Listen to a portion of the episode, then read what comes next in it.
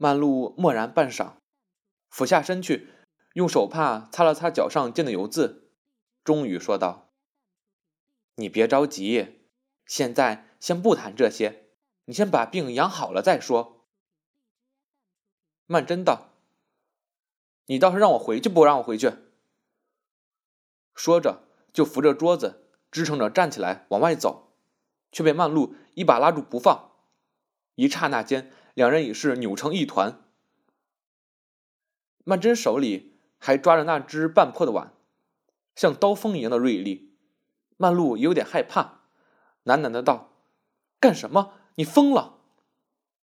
在挣扎间，那只破碗脱手，跌得粉碎。曼桢喘着气道：“你才疯了呢！你这都干的什么事？你跟人家串通了，害我！你还是个人吗？”曼璐叫道：“我串通了害你，我都冤枉死了。为你这桩事，也不知受了多少气。”万真道：“你还要赖？你还要赖？”他实在恨极了，唰的一声打了曼璐一个耳刮子。这一下打得不轻，连曼桢自己也觉得震动而且眩晕。他怔住了，曼璐也怔住了。曼璐本能的抬起手来，想在面颊上摸摸，那只手却停在半空中。他红着半边脸，只管呆呆的站在那里。曼桢见了，也不知怎么的，都又想起他从前的好处来。过去这许多年来，受了他的帮助，从来没跟他说过感激的话。固然自己家里人。是谈不上什么施恩和报恩的，同时也是因为骨肉至亲之间，反而有一种本能的羞涩，有许多话都好像不便出口。在曼璐时，只觉得他妹妹一直看不起他，刚才这一巴掌打下去，两人同时都想起从前那一笔账。曼璐自己想想，觉得真冤，他又是气愤又是伤心。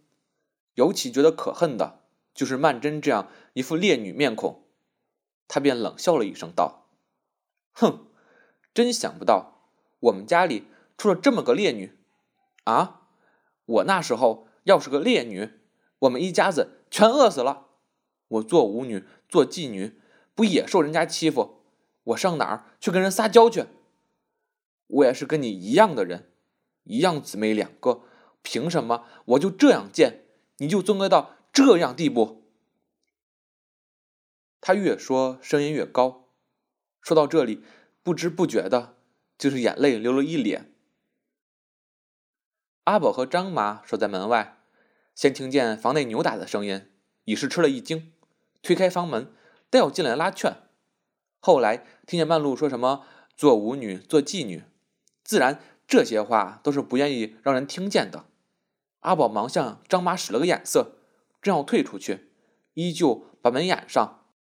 曼桢却趁这机会抢上前去，横着身子向外一冲。曼璐来不及拦住他，只扯了他一只胳膊，两人便又挣扎起来。曼桢嚷道：“你还不让我走？这是犯法的，你知道不知道？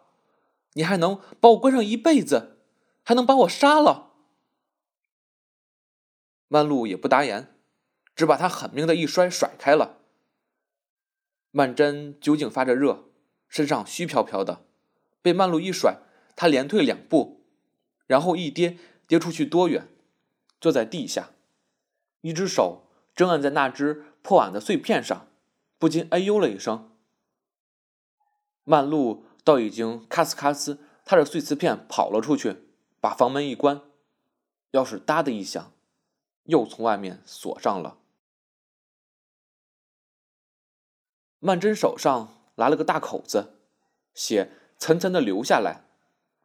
他把手拿起来看看，一看倒先看见手上那只红宝戒指。他的贞操观念当然和从前的女人有些不同，他并不觉得他有什么愧对弑君的地方，但是这时候。看见手上戴的那只戒指，心里却像针扎了一下。世君，他到底还在上海不在？他可会到这来找他？他母亲也不知道来过没有。指望他母亲搭救是没有用的。母亲即使知道实情，也绝不会去报告警察局。一来，家丑不可外扬，而且母亲是笃信从一而终的，一定认为木已成舟，只好马马虎虎的就跟了洪才吧。子子这方面再加上一点压力，母亲她又是个没主意的人，唯一的希望。是母亲肯把这件事情的真相告诉世君，和世君商量。但是世君到底还在上海不在呢？他扶着窗台爬起来，窗棂上的破玻璃成为锯齿形，像尖刀山似的。窗外是花园，冬天的草皮光秃秃的，特别显得辽阔。四面围着高墙。他从来没注意到那围墙有这样高。花园里有一棵紫荆花，枯藤似的枝干在寒风中摇摆着。他忽然想起小时候听见人家说，紫荆花底下有鬼的，不知道为什么这样说，但是也许就因为有这样一句话，总觉得紫荆花。看上去有一种阴森之感。他要是死在这里，这紫荆花下一定有他的鬼魂吧？反正不能糊里糊涂的死在这里，死也不服这口气。房间里只要有一盒火柴，他真会放火，趁乱里也许可以逃出去。忽然听见外面房间里有人声，有一个木匠。在那里敲敲打打工作着，是预备在外房的房门上开一扇小门，可以从小门里送饭。可是曼桢并不知道他们是干什么，猜着也许是把房门钉死了，把他当一个疯子那样关起来。那钉锤一声一声敲下来，听着简直锥心，就像是钉棺材板似的。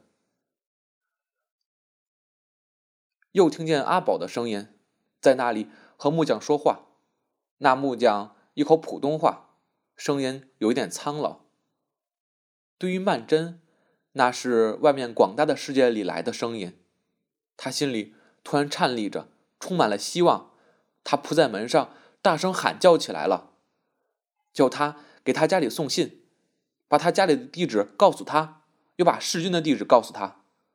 他说他被人陷害。把他关起来了，还说了许许多多话，自己都不知道说了些什么，连那尖锐的声音听着也不像自己的声音。这样大哭大喊，砰砰砰捶着门，不简直像个疯子吗？他突然停止了，外面显得异样寂静。阿宝当然已经解释过了，里面。禁闭着一个有疯病的小姐，而他自己也疑惑，他已经在疯狂的边缘上了。木匠又工作起来了，阿宝守在旁边和他攀谈着。那木匠的语气依旧很和平。他说：“他们今天来叫他，要是来迟一步，他就已经下乡去了，回家去过年了。”阿宝问他。家里有几个儿女？听他们说话，曼桢仿佛在大风雪的夜里，远远看见人家窗户里的灯光，红红的，更觉得一阵凄惶。他靠在门上，无力的啜泣起来。他忽然觉得身体实在支持不住了，只得踉踉跄跄回到床上去，刚一躺下。倒是软洋洋的，舒服极了。但是没有一会儿功夫，就觉得浑身骨节酸痛。这样睡也不合适，那样睡也不合适，只管翻来覆去，鼻管里的呼吸像火烧似的。他自己也知道，是感冒症，可是没想到这样厉害，浑身的毛孔里都像是分泌出一种粘液，说不出来的难受。天色黑了，房间里一点一点的暗了下来，始终也没有开灯，也不知道过了多少时候，方才昏昏睡去。但是因为手上的伤口疼得火辣辣的，也睡不沉。半夜里醒了过来，忽然看见房门底下露出一线灯光，不觉吃了一惊。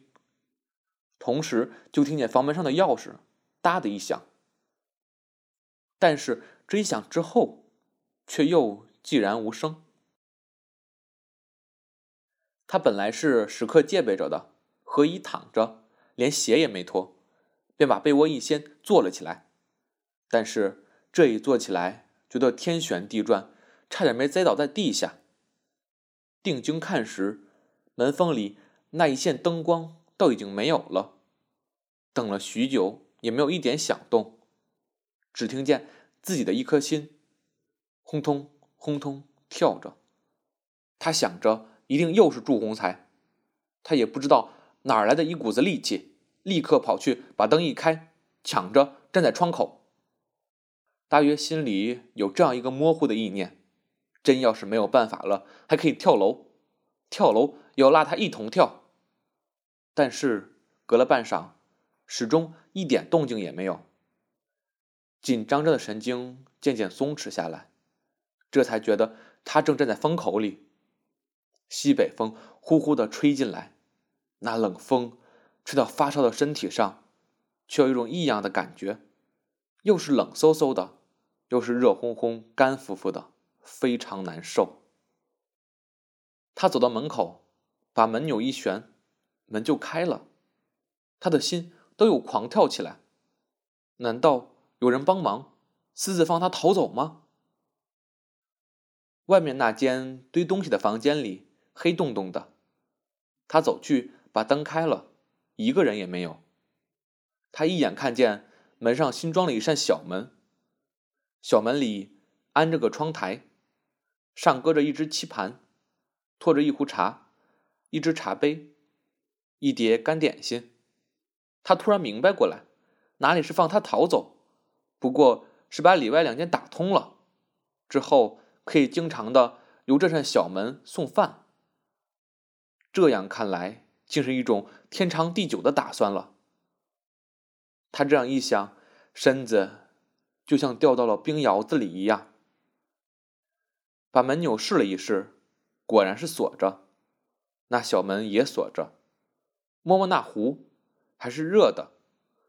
他用颤抖的手倒了一杯喝着，正是口渴的厉害，但是第一口喝进去就觉得味道不对。其实是自己嘴里没味儿，可是他不能不疑心，茶里也许下了药。再喝了一口，简直难吃，实在有点犯疑心，就搁下了。他实在不愿意回到里面房里那张床上去。就在外面沙发上躺下了，在那旧报纸包裹着的沙发上睡了一宿，电灯也没有关。